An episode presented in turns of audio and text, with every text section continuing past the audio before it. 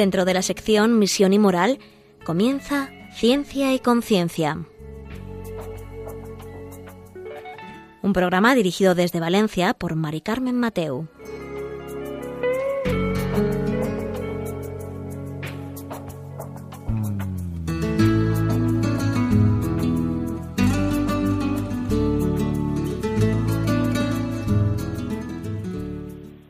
Buenas tardes, queridos oyentes. Aquí estamos un miércoles más en Ciencia y Conciencia, un programa que hacemos desde el Observatorio de Bioética de la Universidad Católica de Valencia.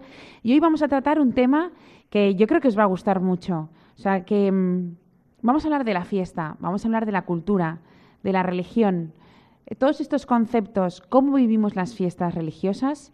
Eh, tenemos otro tipo de fiestas, de dónde vienen, qué parte de nuestra cultura está impregnada por las fiestas religiosas o no está impregnada. O sea, vamos a, con nuestro invitado a ver todos estos conceptos y ver cómo se relacionan entre ellos.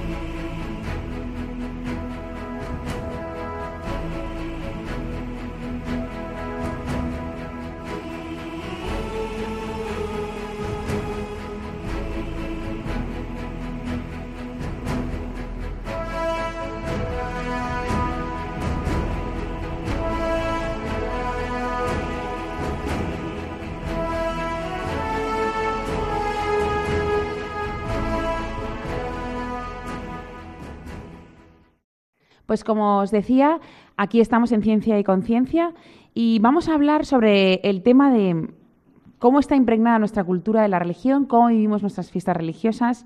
Em, la religión impregna nuestras fiestas, es al revés, solo queremos fiesta, cómo vivimos. Y para eso tenemos a pues, un amigo ya de Radio María, Alberto Piñero, que es doctor en Sociología, profesor eh, de la Universidad de Valencia y licenciado en Economía y además es miembro de la cátedra Tomás Moro de la Universidad Católica de Valencia y luego ya nos contará también que es fundador de un grupo de pensamiento sobre Isabel de Villena. Buenas tardes, Alberto. Buenas tardes. Bueno, cuéntanos, eh, yo creo que hemos elegido un buen tema ¿no? para que nos digas sobre la cultura religiosa, sobre la parte de, de la fiesta, ¿no? ¿Qué parte es fiesta, qué parte es religión? Cuéntanos. Bueno, eh, la fiesta es algo que es consustancial a la cultura humana. Los animales no hacen fiestas. Es que consustancial a la cultura humana. La cultura humana conlleva fiesta. Todas las, eh, las sociedades, primitivas y no primitivas, todas tienen sus fiestas. Y todas desarrollan sus fiestas y desarrollan sus ámbitos festivos. Y hay de las que lo intentan sofocar, porque el ámbito festivo es una válvula de escape necesaria para toda sociedad. Entonces es algo que el propio hombre, por así decirlo, en la regulación de la sociedad que él lleva a cabo, busca unos días de asueto, digamos, de ocio, ¿de qué? Exacto, de diversión, de, mm, verterse en todas direcciones contra lo que es lo habitual, o ha sido tradicionalmente lo habitual que en él, que ha sido en sociedades tradicionales el estar pendiente de sus trabajos agrícolas o de sus trabajos de casa o de su día a día, su quehacer diario, que no le deja tiempo para nada más. Entonces el hombre busca un ámbito donde relajarse. Y ese ámbito donde relajarse con los demás, con otros, es la fiesta. ¿Y en todas las épocas de la humanidad han existido? Sí, en todas las épocas. En todas las épocas. Esto se ve eh, si nosotros estudiamos sociedades primitivas modernas, cosa muy curiosa, porque hay sociedades primitivas modernas, las ha habido, hoy en día ya casi no quedan, pero las ha habido. Las últimas han estado pues en zonas amazónicas, eh, remotas, en zonas de la, isla de Nueva, Papúa Nueva Guinea, en eh, zonas de África, pues yo tengo 70 añicos, pues cuando yo era chaval todavía quedaba algo en zonas de África, de sociedades primitivas que vivían como, como habían vivido siempre, con muy pocos contactos con el exterior. Y estas sociedades tenían sus fiestas. Es decir, todo lo que es sociedad humana tiene fiestas. Ahora, ¿cómo se organizan esas fiestas? ¿Alrededor de qué? Bueno, pues resulta que curiosamente, curiosamente, las sociedades, los hombres, han tendido a organizar esa necesidad de diversión, esa necesidad de relajación, la han tendido a organizar alrededor de lo que eran sus divinidades, de lo que era su elemento religioso del momento. De manera que cuando en tiempos primitivos, cuando los, eh, los egipcios o los primeros romanos o los primeros griegos tenían sus mitos y sobre esos mitos organizaban eh, esos mitos eh, organizaban su vida, celebraban fiestas para celebrar los mitos. De tal manera que eran fiestas religiosas. Todas las fiestas, todas, las de los romanos, los griegos, los egipcios, todas tienen un origen religioso. Lo que pasa que eran de religiones, algunas de ellas, por ejemplo la egipcia, pues eran religiones naturales. Y ellos tenían, pues adoraban eh, elementos de la naturaleza y otras en, otros lugares de Mesopotamia se adoraba el sol, se adoraba la luna. Todas estas cosas, pues entonces montaban se organizaba la fiesta en honor, y de ahí vienen las celebraciones del solsticio de verano, las celebraciones del solsticio de invierno, las de los equinoccios, las celebraciones sobre eh, de la que el propio judaísmo está lleno, sobre celebraciones sobre las cosechas, sobre el, eh, el trigo, sobre la vendimia, celebraciones sobre todo lo que es el aprovechamiento de lo que Dios nos bendice con la naturaleza que nos ha dado. Entonces, eh, todo esto, muchas veces que nos hablan de que, eh, por así decirlo, las fiestas, muchas de las fiestas que hoy celebramos son paganas y que les hemos dado un pequeño contenido religioso, pues porque creemos y esto. Entonces, esto no es verdad. Sí es verdad y no es verdad. Porque lo pagano es Ah, vamos a ver, nosotros llamamos religiones paganas, pagano viene de pagus, que significa campo, zona rural en latín. Y entonces lo pagano es cómo vivían, cómo vivían el concepto religioso originariamente en esos eh, lugares en los que toda la sociedad, generación tras generación, se movía dentro de un ámbito de ruralidad y todo era igual a sí mismo. Y todo momento era igual al momento de hacía años. No había problema en este sentido. Y entonces este, esta, eh, esto era una... Las religiones que tenían eran religiones paganas, religiones del pagus, religiones del campo, religiones de, la naturaleza. ¿Qué sucede? Que luego el contenido de la palabra pagano, cuando se ha contrastado en un mundo donde han penetrado, ha penetrado religiones como fundamentalmente, básicamente el judaísmo, el cristianismo y también el maometismo, eh, el, islamismo, en el cual eh, en ese mundo las religiones introducen elementos que ya son ajenos a todo eso, elementos que son constitutivos del ser humano, que son de, explicar lo que es la razón de ser de la creación, la razón de ser del hombre, cuál es el destino del hombre, el objetivo del hombre, el sentido de la vida. Cuando esto ha sucedido, naturalmente hay quien ha buscado una vuelta atrás. ¿Y cómo lo ha buscado? En la paganización, es decir, en las religiones del pagus, en las religiones estas naturales. Eh, también sucede otra cosa, que la fiesta era un elemento natural, pero en toda fiesta, como el ser humano no es un ser perfecto, sino que se busca a sí mismo, se busca a sí mismo y no busca el bien de los demás muchas veces, sino que busca el bien propio, pues entonces lo que sucede es que las personas buscaban en las fiestas, cuando en las fiestas se consumía eh, bebidas fermentadas, vino, cerveza, etcétera, y perdían un tanto el control de sí mismos, pues celebraban esa pérdida de control de sí mismos y profundizaban en la pérdida del control. Y buscaban, se buscaban a sí mismos convirtiendo a todos los que tenían a su alrededor en objetos para su propio consumo, para su propio placer. Esto pasaba en las Saturnales romanas, pero eso también pasa hoy en los carnavales. Hmm. Es una paganización, una paganización. Entonces, de lo que se trata, por tanto, es de eh, que existe una tendencia de las fiestas a, sobre, a imponerse al carácter religioso profundo, religioso de grandes contenidos, para volver atrás hacia, eh, no ya hacia la religión natural, sino hacia los mitos originales de la relación natural, entendidos simplemente como algo que está al servicio de mis deseos, de, mis, de mi voluntad de placer, mi voluntad de poder, mi voluntad de eh, triunfar, mi voluntad de ser yo a costa de los demás. Pero esa paganización la vemos mucho hoy en día en muchas fiestas. y para que nadie se nos enfade, o sea, no quiero hablar de ninguna fiesta en particular, pero este programa lo hacemos desde Valencia, como nuestros oyentes lo saben, y ahí sí que podemos decirlo, que en las fallas hay mucha parte muy pagano ya. Claro. Es que es, eh, digamos que es, es muy humano. Lo que pasa es que no todo lo humano es bueno. Los asesinatos son muy humanos, pero no son buenos. son buenos. No todo lo humano es bueno. Utilizar a la mujer como un elemento de consumo es muy humano, pero no es bueno. Utilizar al hombre como un instrumento de consumo, también lo digo por equilibrar las tornas, eh, es muy humano, pero no es bueno. Claro, eh, eso no quiere decir que eh, hacer esto sea un bien para la sociedad y un bien para la humanidad.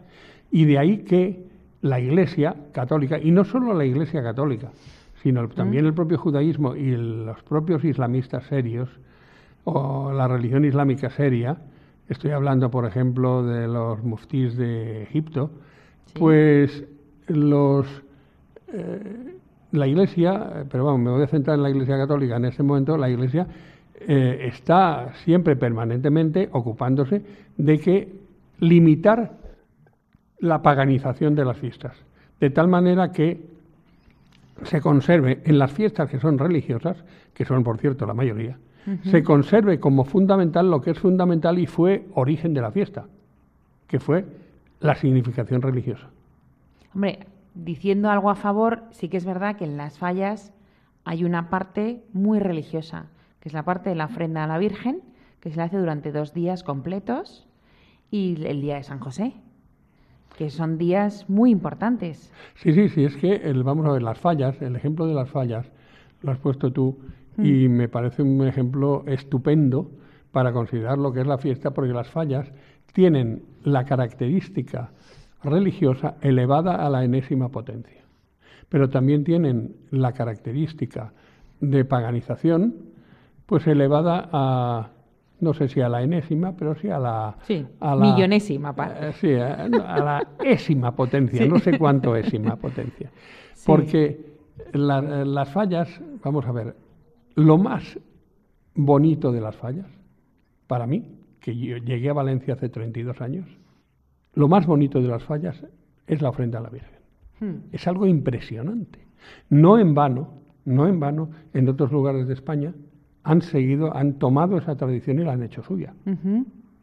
Pero los primeros que desarrollaron, el primer sitio en que eso se desarrolló, tal como está ahora, es en Valencia.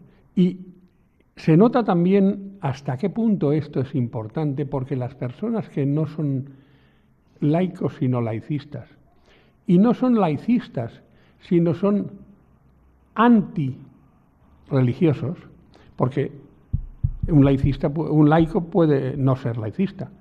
Eh, de hecho, yo soy laico y no soy laicista.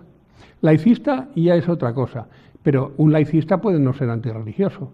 Pero hay personas que son antirreligiosas. Bueno, pues esas personas tienden a combatir, como sea, el hecho de la presentación floral de la ofrenda a la Virgen. Tiende a combatirlo como sea. El otro día leía yo a un, eh, unas palabras de un ilustrísimo político español que decía que había que conseguir que en las fallas de Valencia la ofrenda a la Virgen se la hicieran, él no quería prohibir nada, pero que la, que la ofrenda a la Virgen se hiciera cada uno en su parroquia y sin dar la lata por la calle. Mm. Sobre todo, sobre todo, que no se presente públicamente el carácter cristiano de las personas que están animados a celebrar las fallas. Y esto es eh, muy propio de gente que de su antirreligión hace una religión.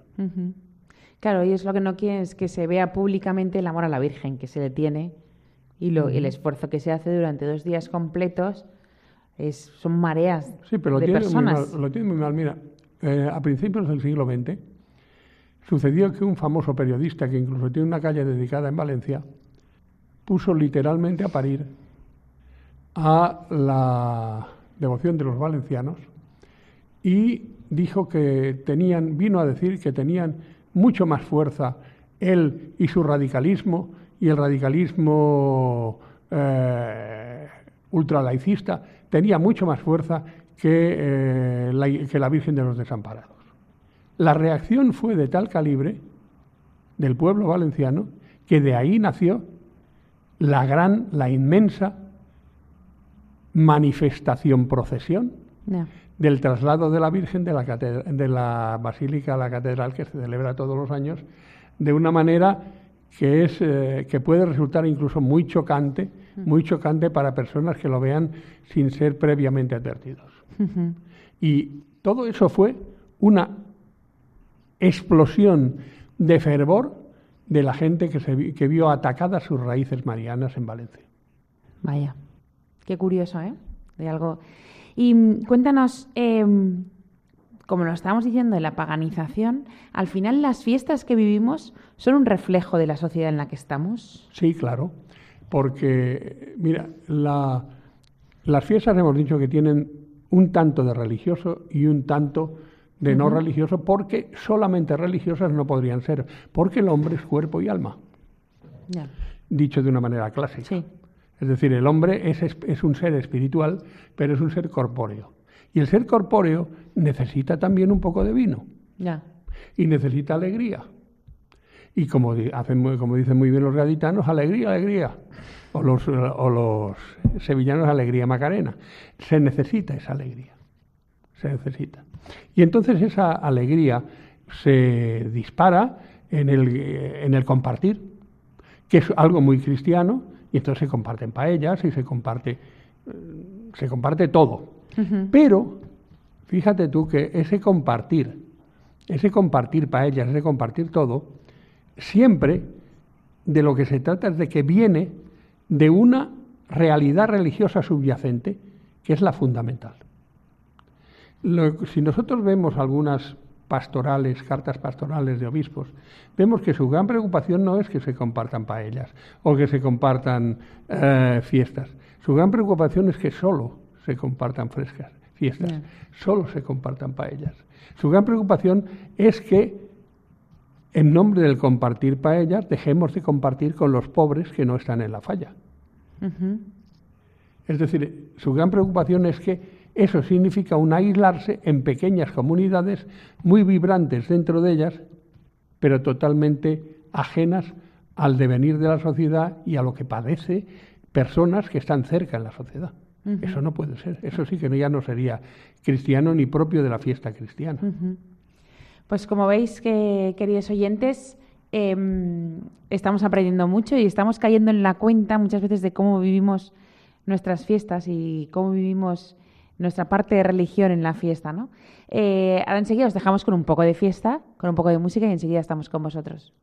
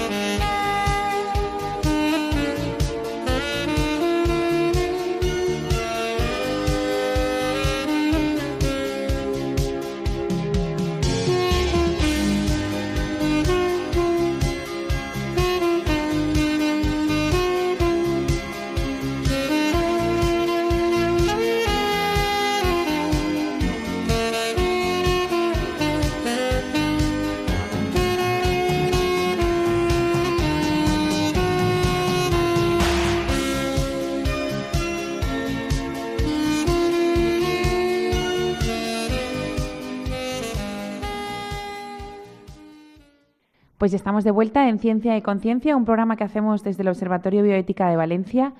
Y como veis, esta música que nos pone nos ayuda pues, a pensar en el tema que estamos viendo sobre las fiestas, sobre qué, qué es lo primero, eh, la fiesta, la religión, qué es lo primero, qué parte de, de nuestra cultura está impregnada de fiesta religiosa, ¿no? por así decirlo.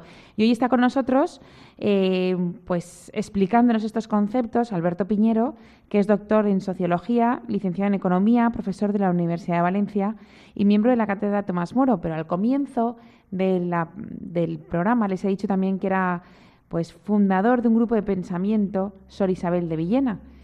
Y he dicho que luego nos lo cuente. Pues yo creo que ahora es el momento también, después de haberte oído, Alberto, que nos cuentes qué es esto de este un grupo de pensamiento, Sor Isabel de Villena. Tienes muchas cosas que contarnos. Un grupo de pensamiento es un grupo de personas a los que une. Unen unos criterios básicos de lo que es la vida y del sentido de la vida. Es decir, de lo que somos y del para qué existimos. Esto es un grupo de pensamiento y que pretenden comunicarlo a los demás porque están enamorados de eso. ¿Por qué Sor Isabel de Villena? Sor Isabel de Villena fue una monja valenciana. Eh, Sor Isabel de Villena tuvo la mala suerte de ser valenciana. Digo esto entre paréntesis porque durante muchos años la historia de España se nos explicó de tal manera que se conocía muy bien a los personajes de la antigua corona de Castilla, pero muy mal a los personajes de la antigua corona de Aragón, de Aragón, Valencia y Mallorca. Y entonces, mm, Sor Isabel de Villena era una persona de la Corona de Aragón que vivió exactamente en el siglo XV. Digo exactamente porque nació dentro del siglo XV y murió poco antes de acabarse el siglo XV. Y eh, fue una hija bastarda, hoy en día esto suena fatal, pero en aquellos tiempos era muy normal en el mundo de la nobleza, que era pues prima de reyes, por ejemplo, y, que fue mm, toda una intelectual, fue eh, educada por una reina y una reina de, esa corona. Y entonces eh, esta mujer tuvo vocación de religiosa y ella se fue al claustro y estuvo en el claustro donde ella profundizó en la vida religiosa una barbaridad, pero con una característica que la hace muy singular en aquel siglo. No fue una persona centrada exclusivamente en lo que llamaríamos clásicamente lo religioso o lo místico. en el fondo no está bien empleada la palabra, pero lo voy a dejar así. Fue una persona que estaba muy centrada en eso, en lo religioso y lo místico, como interpretación, como forma de aproximarse al ser humano de su propia época, al ser humano de todas las épocas. Y entonces fue una persona que escribió su gran obra, fue una Vita Christi, una vida de Cristo. Escribía en valenciano, lo cual eh, en aquella época era muy normal, porque aquel fue un gran siglo para Valencia, así como en otros lugares de la Corona de Aragón fue un siglo decadente, en Valencia fue un siglo realmente productivo en el que estaban las mayores cabezas que ha creado Valencia a lo largo de los siglos. Es el conocido siglo de oro. Exactamente, el conocido siglo de oro. Entonces, eh, esta mujer escribió esa Vita Christi, por ejemplo, en esta Vita Christi, es curioso que tienen un protagonismo especialísimo todas las mujeres que rodeaban a Cristo. A ver, ¿quién, que me diga a mí alguien, quién en la cultura no solo española, sino europea, ha escrito algo similar a esas alturas de la historia. Nadie. Entonces, eh, por tanto, fue una persona muy equilibrada. Muy equilibrada que buscaba, fue abadesa durante muchos años, no me acuerdo el número de años, pero durante muchos años fue la abadesa de su convento. Eh, escribió no para publicar, sino que ella escribía para luego leérselo a, sus, a las religiosas de su convento y que las religiosas de su convento pudieran interpretar mejor el mundo en que vivían. Es decir, era una persona que vivía la clausura, pero la vivía volcada hacia el mundo, porque de lo que se trataba era de mejorar el mundo en que vivía. Esa persona tan equilibrada mm, quería un desarrollo, un desarrollo normal hacia adelante de la monarquía de aquel tiempo, como forma de Estado indiscutible, no había otra, pero alrededor de el progreso del pueblo, alrededor de que todo mejorara, de que mejorara la gente, mejoraran las personas, mejorara las relaciones humanas, mejorara todo. Nosotros, eh, un grupo de personas, encontramos esto, la idea no partió de mí, la idea partió de un sacerdote valenciano que se llama Antoni López Giles, que hoy en día es párroco en la Pobla de Farnals y es profesor de la universidad también. Y la idea fue suya, pero yo se la tomé prestada y eh, entonces él eh, me dio a mí la idea y yo intenté poner mi capacidad organizativa al respecto. Después hubo una persona que tú no has dicho quién es, pero yo sí lo diré, que eres tú, que secundó la idea inmediatamente, secundó la idea, ella también es del grupo de pensamiento, y después hay un abogado valenciano que se llama Jorge Sánchez Tarazaga, un gran abogado valenciano, y un estudiante de sociología, de segundo de sociología de la Universidad de Valencia, que es un hombre muy trabajador, muy estudioso y enamorado de su papel posible en la sociedad, que intenta descubrir en todo momento cuál es su papel, su nuevo papel, porque él es muy joven en la sociedad. Entonces, este es el grupo de personas que originariamente formamos ese grupo de pensamiento. ¿Qué hacemos? Escribimos artículos que publicamos, tanto en, castellano como en valenciano, y eh, realizamos programas de televisión y lo que se tercie. Bueno, la gran idea, bueno, no es la gran idea, sino que yo me acuerdo una vez que dijimos, yo creo que fuiste tú, Alberto, que dijo, es hacer visible lo no políticamente correcto, ¿no? Exacto, porque esta mujer no fue nunca políticamente correcta. Si algo, aquí perdona que te manifieste mis preferencias personales, mis preferencias personales es no hay nada más estéril que lo políticamente correcto, o que lo culturalmente correcto. No podemos ser ni política ni culturalmente correctos.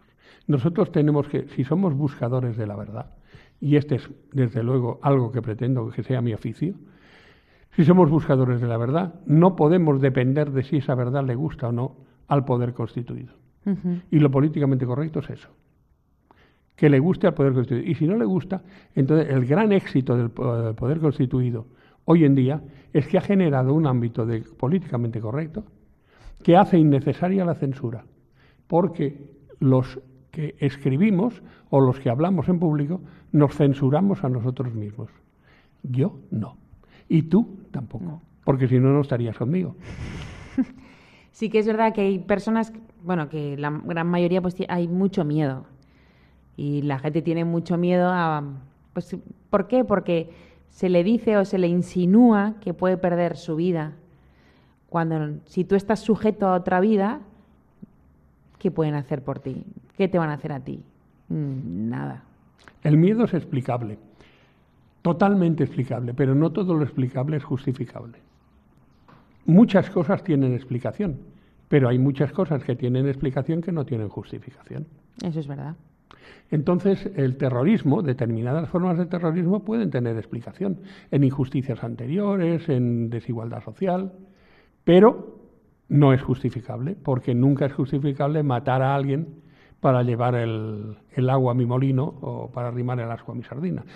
Por justa que sea, justo que, sea, que pudiera ser que ese agua viniera a mi molino o que ese asco se arrimara a mi sardina. Entonces son cosas que se pueden explicar pero nunca justificar lo políticamente correcto mm, lo que hace es impedir, impedir que, eh, que las cosas que, sean, que no son justificables salgan a la luz. Por eso, mira, no hay nada más políticamente correcto que la corrupción cuando los corruptos están en el poder. Porque se trata precisamente de que en ningún caso esto salga a la luz.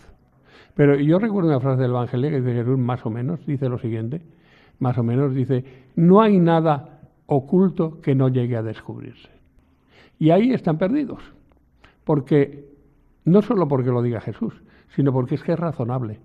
Al final de la película siempre quedan cabos sueltos que hace que las cosas aparezcan. Y esa es la experiencia. Y esa es la experiencia. Entonces nosotros estamos en contra. Y esta mujer, que no era una mujer políticamente correcta, en primer lugar no lo fue ni en su origen, porque era bastarda. ¿eh? Y además bastarda hija de un señor al que le llamaban un noble de gran rango, al que le llamaban Enrique el Nigromante, toma ya. Entonces, eh, lo cual relaciona con las artes ocultas y todas esas cosas. quiero decir que eh, en alguna medida de lo que se trata es de seguir la pauta de una persona que no fue políticamente correcta, y que eh, nos demuestra que el camino de llevar a una sociedad hacia adelante es precisamente eludir esa corrección, lo cual no quiere decir que tengamos que ser mal educados, ni, eh, ni insultones, ni injuriadores, en absoluto. Se trata simplemente de decir las cosas como las vemos. Y entonces poder decir las cosas como las vemos sin ser sancionados. En este momento, por ejemplo, están en en marcha en algunos lugares de Occidente y desde luego en España sí, unas determinadas leyes las cuales habilitan a la Administración para perseguir el pensamiento. Estoy hablando, por ejemplo, de una que ya está, una que está en vigor desde hace unos años, que es la Ley de Memoria Histórica. Por ejemplo, pero también hay otras que vienen, ¿eh? que están viniendo. Entonces, esto no es admisible y como no es admisible para nosotros, nosotros lo decimos. ¿Qué puede pasar? Pues hombre, puede pasar que alguien se empeñe en perseguir. Bueno, si se empeña en perseguir, nosotros procuraremos no ser cazados. Pero nada más. Pero de lo que no vamos a hacer es callar para no molestar a quien tiene el poder de perseguir.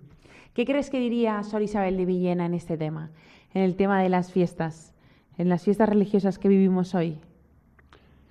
Yo creo que lo que diría es más o menos, o sea, más bien yo lo que nosotros decimos, iba a decirlo muy mal, ¿eh? Mm. Iba a decir que lo que diría es lo que estamos diciendo nosotros. No. Lo que decimos nosotros es lo que entendemos que diría ella. Es decir, lo que decimos nosotros es lo que entendemos que diría ella. Que el carácter, eh, en las fiestas religiosas, también puede haber fiestas que no son religiosas, claro que sí. En principio, unas bodas de oro es una fiesta que no es religiosa. En principio. Las mías sí lo serán, me faltan tres años. Pero las mías sí lo serán si llego. Pero, pero no tiene por qué serlo. Pues bueno, la fiesta del trabajador tampoco. Exacto, la fiesta del trabajo, la fiesta del trabajo no es en principio una fiesta religiosa. Pero eh, he dicho en principio, pues si hay elementos religiosos dentro de la fiesta. Por ejemplo, el, eh, desde el Génesis, el, el, el trabajo está bendecido como algo consustancial al hombre y que lo asemeja a Dios desde el capítulo 1 del libro del Génesis, al que yo llamo la constitución de la humanidad. Es decir, fíjate si es importante. Pero bueno, pero quiero decir que no tiene por qué ser en principio lo que llamamos, entendemos por fiestas religiosas. Pero las fiestas religiosas lo que tienen que hacer es conservar su cariz religioso sin por ello, sin por ello eliminar el matiz festero, el matiz Festero es una palabra valenciana. Mm. Pues eh, en castellano puro diríamos fiestero. El, matiz por el que la gente se divierte, se lo pasa bien y bebe un poco más de la cuenta porque no, solo un poco. Porque si perdemos el control, entonces ya estamos metiendo la pata. Y claro, cuando se mete la pata hay que sacarla y eso es siempre más doloroso. Es más incómodo. Exacto. Es incómodo. Y, por ejemplo, hoy vivimos una sociedad pues muy desapegada, digamos, de lo religioso, con pocas creencias y las creencias que algunos tienen pues son, digamos, endebles, no son, son chicle, ¿no? Mucha gente es como eh, sí, pero no. Entonces ahora que estamos, por ejemplo, en Cuaresma, eh, es verdad que no es una fiesta, pero sí que hacemos, eh, bueno, tenemos ciertas licencias, ¿no? que, vamos haciendo y que nos vamos preparando para cuando llegue la pasión y llegue la resurrección. Esto hoy por hoy, cuando se explica, em, la gente lo entiende por el carnaval. O sea, no, es que yo, por ejemplo, con gente del trabajo, lo que sea, gente joven, 30, 35 años, em, pues la cuaresma no han oído mucho. Ya, porque no han meditado sobre lo que es el camino del Señor el camino que seguimos todos, su propio camino. Eh, la vida se puede vivir sin saber exactamente por dónde andamos. Lo que pasa es que tarde o temprano esto revienta. Tarde o temprano eso revienta. Y todo el que anda por la vida más o menos desfilado. Otro día una persona muy querida para mí, enormemente querida para mí, y no voy a decir quién, naturalmente, una persona muy querida para mí, hacía la reflexión de ¿para qué todo esto? ¿Para qué llevo toda mi vida con una enfermedad? ¿Para qué llevo toda mi vida luchando por un matrimonio que no me acaba de funcionar? ¿Para qué llevo toda mi vida luchando por una profesión en la que sí he conseguido ganar dinero, pero no sé exactamente cuál es el sentido de todo lo que estoy haciendo? Y estaba el hombre, y es un hombre de cuarenta y tantos años. Y entonces, ¿para qué? ¿Para qué? Es decir, llega un momento siempre que por mucho que te enceles en la vida, en la vorágine de la vida diaria, y de tu entusiasmo y de tu capacidad de ganar dinero o de obtener éxito o de cosechar resultados y cosechar el aplauso ajeno, llega un momento en que uno ve que eso no llena, eso no es nada. Yo me acuerdo cuando yo tenía, yo es que tengo memoria, soy una persona con memoria. De momento el Alzheimer no me ha tocado. Y yo me acuerdo que yo tenía 18 años aproximadamente, que yo iba por lo que hacíamos en aquellos tiempos de guateques. Y me iba de guateques por ahí con, con amigos y chavalas y tal. Guateques que hoy en día serían considerados como un prodigio de candidez. Pero yo me acuerdo que cuando salíamos del Guateque, donde lo único que nos preocupaba era el, las niñas que allá había, si se nos daban bien o se nos daban bien, en el mejor sentido de la palabra. ¿eh? Y nos preocupaban también las croquetas que nos traían las madres eh, a mitad de tarde para que eh, merendáramos a gusto. Pues cuando salíamos de allí, yo me acuerdo que muchas veces llegaba yo a casa y me encontraba vacío, porque no sabía para qué todo aquello. No, ¿Qué he conseguido yo con esto? Nada. Y volvía con sensación de amargor. Y no había hecho nada positivamente malo. No había hecho nada positivamente malo, pero volvía con sensación de amargura. ¿Por qué? Porque no me llenaba. Bueno, pues eso a lo largo de toda una vida revienta. Claro. Y eh, todo esto hace que, que nosotros tendamos, es decir, en la fiesta y en todo, nosotros tendemos a mm, eh, darnos cuenta en un momento dado de que las cosas no pueden limitarse solo a disfrutar, solo a obtener resultados materiales, solo a recibir aplausos del público, de un público que sabemos que si nos volviéramos de espalda, igual que los aplausos, podían venir puñaladas. Y entonces eso es algo que no, no resulta fácilmente soportable. Y por tanto, ahí está ahí está la acción del el Señor, que nos está llamando, nos está llamando. El Señor nos llama grandilocuentemente. Sobre esto he escrito yo un artículo hace pocos días. El Señor no llama, hay gente que dice, no, a mí no me ha venido nunca la llamada del Señor. Mentira, puñetera. A mí la llamada del Señor me viene, lo que pasa es que me viene cuando paso al lado de un paso al lado de un... Eh, voy a aparcar con el coche y aparco con el coche en la calle y hay uno de estos que facilitan el aparcamiento, generalmente rumanos o mm. búlgaros y que, o nigerianos, y que me lo encuentro, y entonces pudiendo perder con él tres minutos hablando, no pierdo ni tres minutos, le doy unas monedas porque, por si acaso, y nada más, pero jamás hablo con él. Esto, ahí está la llamada, ahí está el Señor que me está llamando. Pero no me está llamando para que yo sea sacerdote, ni para que yo sea eh, misionero, ni, me está llamando para que pierda dos minutos hablando con ese pobre con el que nadie habla. Entonces, estas cosas son muy importantes. Cuando nosotros vamos comprendiendo todo esto, empezamos a darnos cuenta de lo fundamental que es no ser políticamente correcto y hacer las cosas que tenemos que hacer y dejarnos de tonterías. Como veis está siendo muy interesante eh, el programa y vamos a, pues eso, a darnos un poco de fiesta y escuchamos un poco de música y enseguida estamos con vosotros.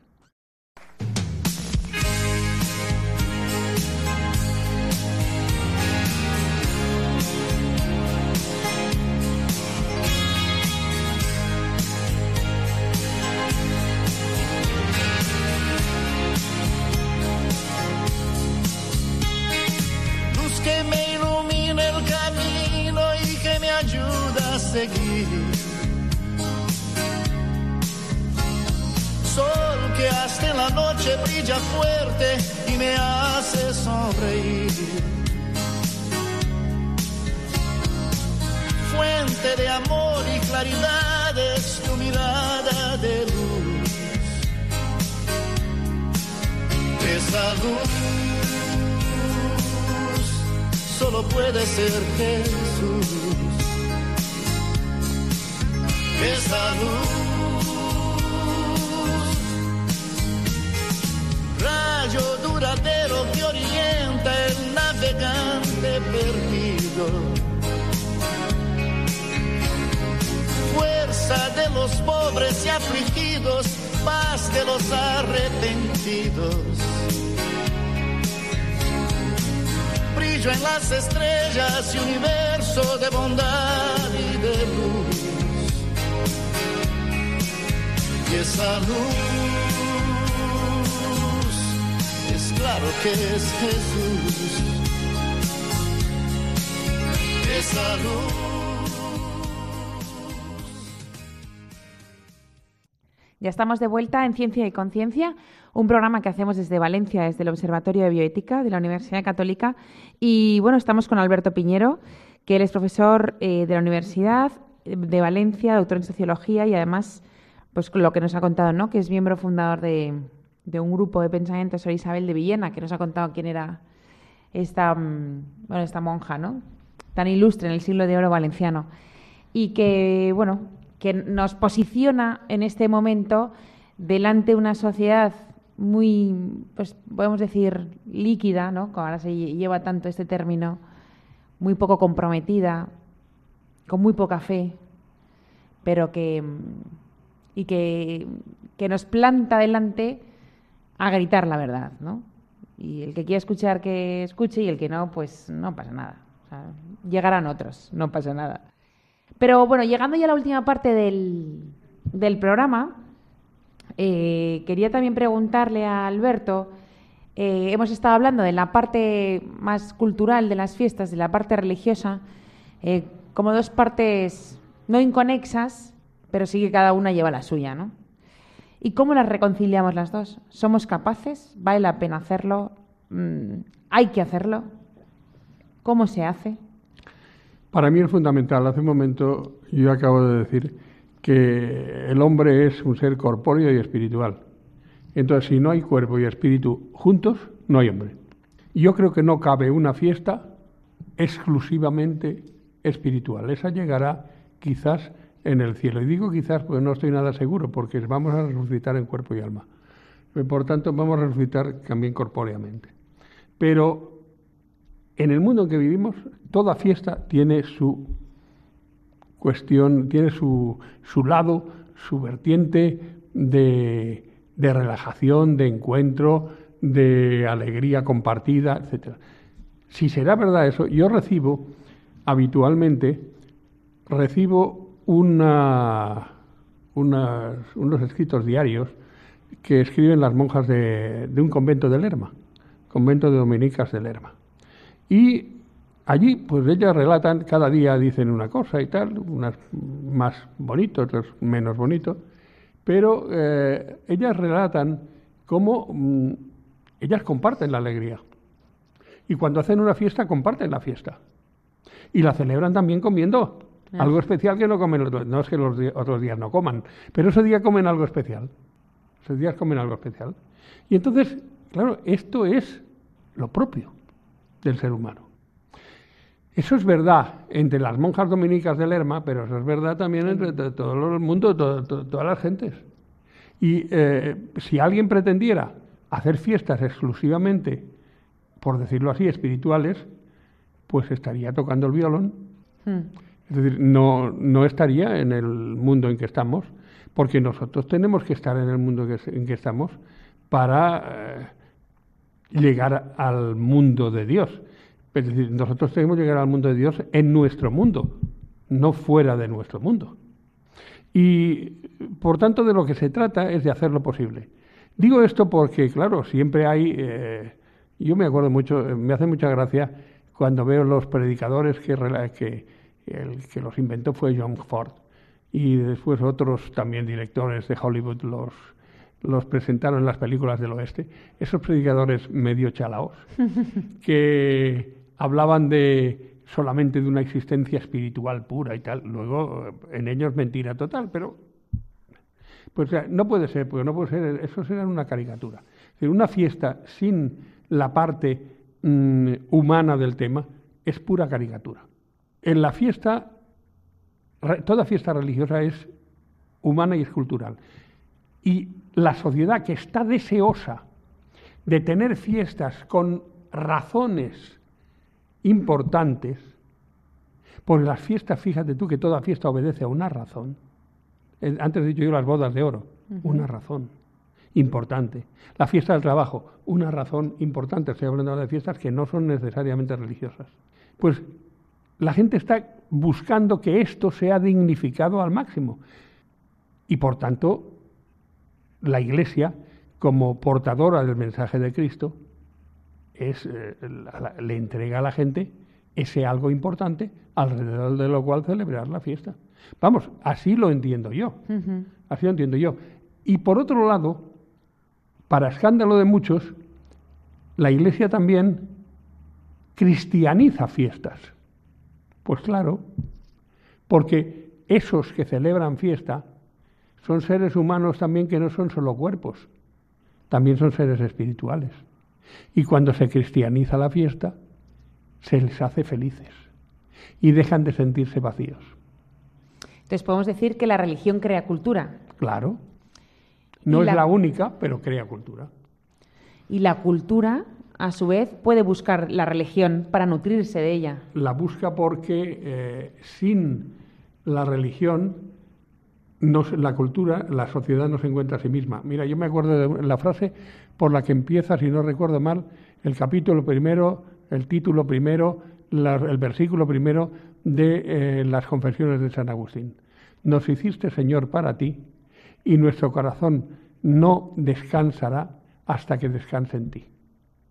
Entonces, ¿qué quiere decir esto? Que nosotros, o sea, fuera de, o sea, la cultura desarrolla todo, pero si cuando la cultura encuentra la razón de ser de todo en, en Dios, en Cristo, la cultura ha, en el sentido más propio de la palabra, ha descubierto América. Ha descubierto el nuevo mundo. Ha descubierto el nuevo mundo. Es, es otra cosa, es otra cosa. Naturalmente que hay quien esto le fastidia porque no lo entiende. A veces le fastidia porque los que decimos que lo entendemos tampoco lo entendemos y lo pregonamos como si fuera terreno conquistado por nosotros. Qué barbaridad. Pero es lo que hay. Nosotros somos muy malos, generalmente somos muy malos eh, apóstoles. Y después hay una cosa que yo quisiera recalcar. El, si me permite, porque me estoy alargando mucho, soy un poco rollero. Nos quedan dos minutos o tres. Entonces, todo tuyo. Bueno, pues sí. Lo que quisiera recalcar es que, vamos a ver, el cristianismo no es lo que es el concepto clásico de una religión. Yo no estoy en el cristianismo por la religión. Yo, en un momento dado de mi vida, conocí a Cristo y me adherí a Él. Me adherí a Él con las fuerzas de aquel momento y las que Él me, prestó. Y sigo en ese camino intentando conocerle cada día mejor, intentando adherirme a Él cada día más en todos los aspectos de mi vida. Entonces, en esa adhesión a Cristo, me adhiero a lo que es Cristo históricamente a lo que es Cristo resucitado, a lo que es Cristo hecho iglesia a través de la historia. Lo que eh, San Pablo llama el cuerpo místico de Cristo. Cristo caminando a través de la historia, caminando en un cuerpo del cual nosotros somos sus miembros y es la cabeza. Y yo me adhiero a ese Cristo, me adhiero a Cristo. En esa adhesión a Cristo es donde yo me encuentro en la religión. Pero yo me la encuentro, ¿eh? Porque lo fundamental es la adhesión a Cristo. Y de ahí viene todo lo demás. No es al revés. Yo no soy católico porque lea la Biblia. Es decir, la Biblia, eh, la religión es del libro, la católica. No, no, no. es la religión de Cristo. si le llamamos religión, es la adhesión a Cristo. Y entonces, todo esto viene después. ¿Qué quiere decir eso? Que si Cristo participaba en un banquete de bodas, yo participo en el banquete de bodas con Cristo. Si Cristo eh, con sus apóstoles en un momento dado, en sábado, comían, eh, arrancaban semillas y tal, pues yo arranco las semillas con Cristo. Si Cristo celebraba, yo celebro con Cristo. Si Cristo iba a casa de Lázaro y María y Marta, y Marta le preparaba estupendos manjares, pues yo también con Cristo. Es decir, y por tanto yo vivo también la fiesta con Cristo. ¿Qué ocurre? Que eso es difícil para quien no ha conocido o ha conocido muy limitadamente a Cristo. Todos hemos conocido a Cristo limitadamente, yo también. Pero hay gente que lo ha conocido más limitadamente que yo. Y entonces, para quien solo lo ha conocido limitadamente, esto es difícil de entrever, pero de lo que se trata es de ayudar a esa persona a que, a que se encuentre más profundamente con Cristo. Yo, ah, de verdad, incluso hay veces que me dicen, eh, me dicen que, eh, hay gente que me ha dicho, hace años que no me lo dicen, que, el, que ser católico es triste, que la, ser una persona religiosa es, triste. No sabéis lo que decís. No sabéis lo que decís. No es nada triste, más bien todo lo contrario. Ahora, si dices, eh, es juerga. Hombre, pues no, es que, pero es que la juerga muchas veces no es eh, alegre, la juerga a veces es desesperada. Buscas desesperadamente una alegría que no encuentras. Que te llene un vacío que tienes. Exactamente. Bueno, pues eh, hemos llegado al final. Es una lástima, Alberto. Muchas gracias por, por haber venido de nuevo a Ciencia y Conciencia. Y bueno, ya veis que hemos podido, pues por así decirlo, que nos enseñes, que nos expliques los conceptos de la fiesta, de la religión, de la cultura y cómo entre ellos tres pues entran y salen, ¿no? O sea, un poquito es un poco más de fiesta, un poquito más religión, un poquito, ¿no? Pero bueno, eh, estaremos con vosotros en 15 días eh, en otro programa más de Ciencia y Conciencia. Gracias, Ángelo, por estar aquí otro día más y hacer realidad el programa. Y muchas gracias a todos y nos vemos en 15 días.